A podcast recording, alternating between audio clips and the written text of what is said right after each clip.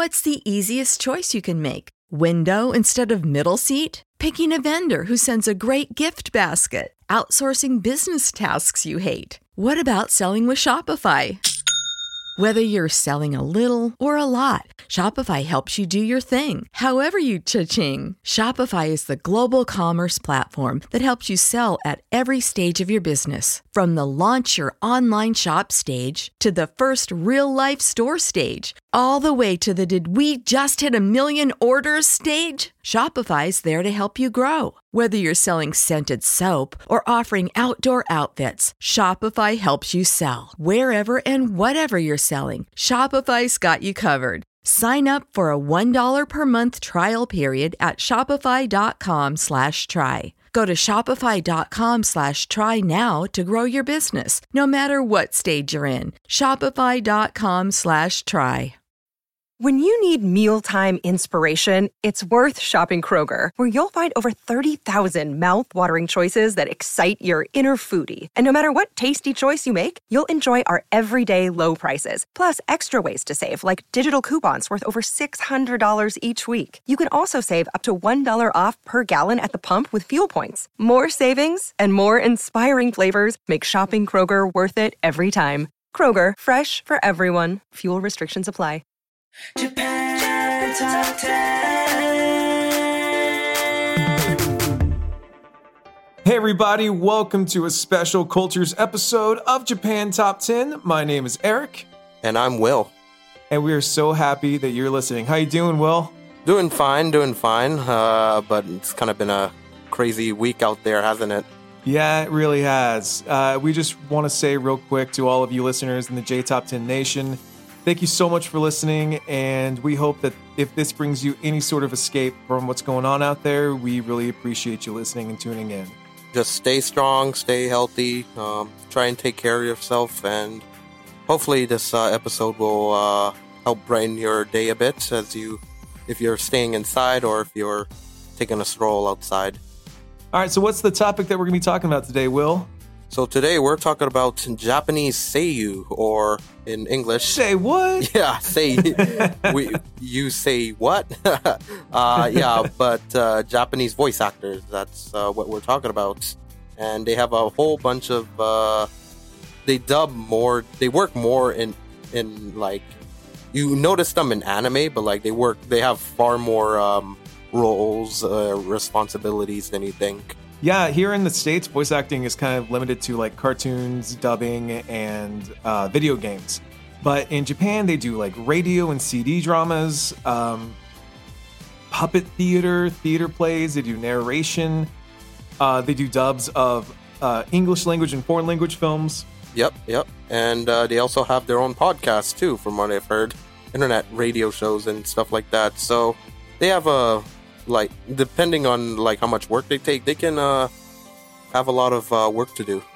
And the reason why we're talking about seiyus right now is because they are also pop and rock stars. So next month we're going to be bringing back our listener appreciation months. That means you'll be getting the top Patreon tier, Premium Platinum, and you're going to be getting those episodes for the month of April, including a bonus top 10 episode that would generally be released exclusively to our Patreon donors. And if you have song requests for our listener appreciation month, let us know on our website at jtop10.jp. Want to hear the full version of this episode? Join our Patreon club starting at just a dollar a month to access this entire episode and hear me and Eric's full discussion on anime seiyu slash voice actors. See details at our website at jtop10.jp slash club. If you ever thought of applying to join the biggest and best Japanese music-based podcast, see our website at jtop10.jp slash join for full details on what positions we have available. We now provide monetary rewards to staff who fulfill seniority requirements and demonstrate exemplary performance. So, Eric, I think we should head on to our first song, right? Say you, say me, well, let's get it going. From one of my uh, favorite voice actresses, Nana Mizuki. Here is her single Phantom Minds.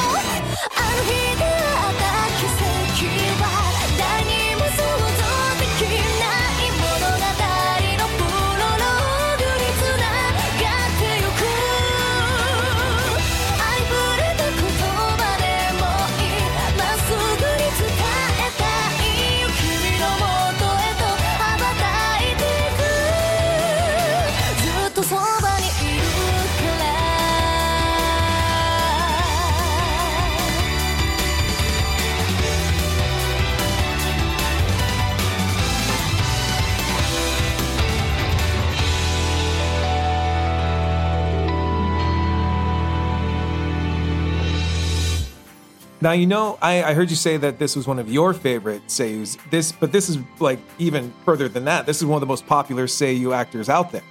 Yeah, definitely. Um, this single alone, it uh, reached, I believe it reached uh, number one on the weekly Oricon charts one time, and it's her currently her highest uh, selling single. So she's she has she's had a lot of uh, popularity. Um, like I've heard uh, she's kind of the first voice actress to ever like debut on number one on any of those charts since they were created. Wow. And I also did a little bit of teeny tiny research on some of the roles that some of these voice actors have played. And I would like to share that with you all right now. So, uh, now, uh, Will, are you a fan of Naruto? Oh yeah, definitely. Okay, so uh, recently I looked up and she. Okay, now I can't remember what exactly the name of her role was. Um, Hinata, she plays Hinata, yes, yes. man. Uh, all I remember from her is that she doesn't have pupils, which I thought was weird. Yeah. Uh, for those who watched and the, like, for those who watched Naruto, like it's kind of from a clan where their uh, ocular eye powers, um, like that comes from their eyes. So like that's kind of why uh, she's uh, she doesn't have any uh, pupils, and you know, the, oh, and She didn't need 'em. Yeah, and uh, she she also kind of like uh, the character she plays on Naruto. It's also Naruto's wife, so uh, it, there there's a lot of uh, wow. I feel old talk about Naruto now. He's a dad. He has a family and stuff, and you know, he like found a wife. Like I, I, I have none of those yet. So, but but yeah, uh, she she did a great job uh, uh, voicing uh, Hinata on that show. Well, I know that in uh, the American dub, um, we won't argue subs versus dubs on this show. That's a whole other show. Uh, it's an actor whose name is Stephanie Sheh, and she played Orihime in Bleach, and she was Mamimi in Fooly Cooly. If we're talking about uh, music-based voice acting performances, that featuring the Pillows, of course, in that uh, show. But she also played Yui in K-On! So this voice actor also does singing in Japanese properties. Oh yeah, definitely. And she sung at she's held concerts at uh, Koshien Stadium and the Nippon Budokan, which which are like pretty uh, big venues, and you know that. This is uh, Nana Mizuki, right? Not the American actor Stephanie. Oh yeah, yeah, yeah, definitely. Yeah, sorry about that, but but yeah, that's. Uh, I just wanted to add in that uh, bit of uh, info about Nana, but yeah, Stephanie, uh, she she's uh, she's been uh, pretty popular. Uh, been a lot of uh, role, dubbing roles as well. Well, I hope you like that one. Yeah. Anything else? Uh no, no. Actually, I was gonna say, um, in terms of voice actors in Japan, they we were kind of talking about like what their roles and responsibilities were, um, like in in the states versus Japan. Like from my knowledge, I think in Japan, does like there are if they're famous enough, they can be on like some uh, magazine covers, and they can even start off their own successful music uh, careers as well. So you know, um, if you're popular, like if you have a fan base, you can definitely make it as a voice act- actor. Uh, uh, sorry, seiyu in uh, Japan. Yeah, like it's not just that they're like literal rock stars, they're figurative rock stars as well. Like they have groups of fans who love them and like want to know more about them. Yeah, definitely. You got anything else to add, Eric? I sure don't, but up next for a second song by OLDCODEX featuring voice actor Tatsuhisa Suzuki, we have Rage On!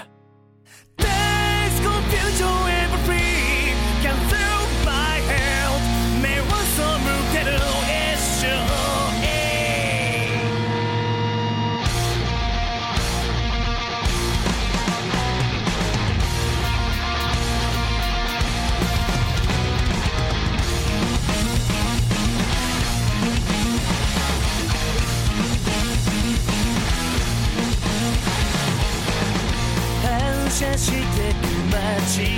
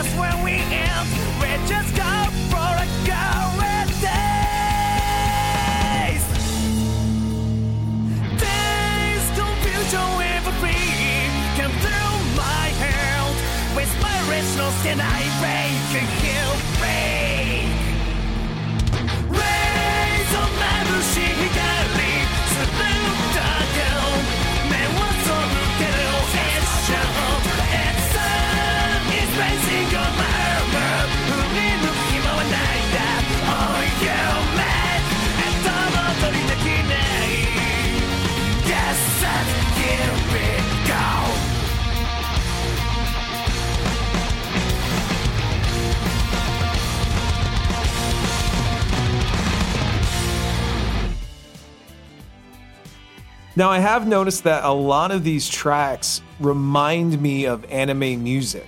Yeah, well, I think it's because, like, their voices, they can lend so much drama to their performances.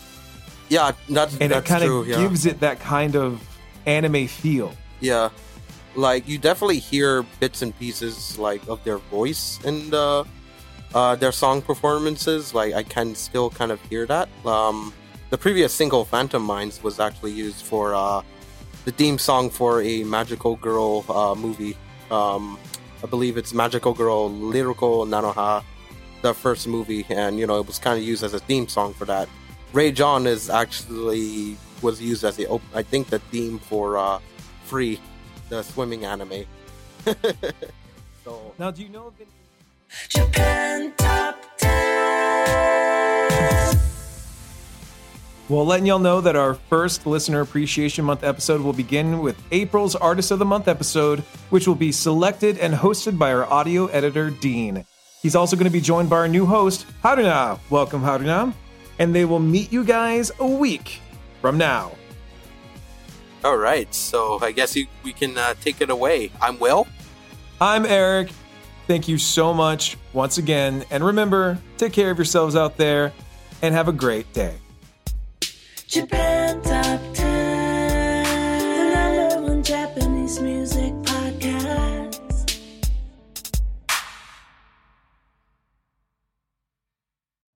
You know how to book flights and hotels. All you're missing is a tool to plan the travel experiences you'll have once you arrive. That's why you need Viator. Book guided tours, activities, excursions, and more in one place to make your trip truly unforgettable. Viator has over 300,000 travel experiences to choose from. Everything from simple tours to extreme adventures and all the niche, interesting stuff in between. So you can plan something that everyone you're traveling with will enjoy. Real traveler reviews give the inside scoop from people who've already been on the experiences you're considering. So you can plan with confidence. Free cancellation helps you plan for the unexpected, and 24 7 customer support means you can travel worry free. Download the Viator app now and use code Viator10 for 10% off your first booking in the app. Find travel experiences for you. Do more with Viator. When you need mealtime inspiration, it's worth shopping Kroger, where you'll find over 30,000 mouthwatering choices that excite your inner foodie. And no matter what tasty choice you make, you'll enjoy our everyday low prices, plus extra ways to save, like digital coupons worth over $600 each week. You can also save up to $1 off per gallon at the pump with fuel points. More savings and more inspiring flavors make shopping Kroger worth it every time. Kroger, fresh for everyone. Fuel restrictions apply.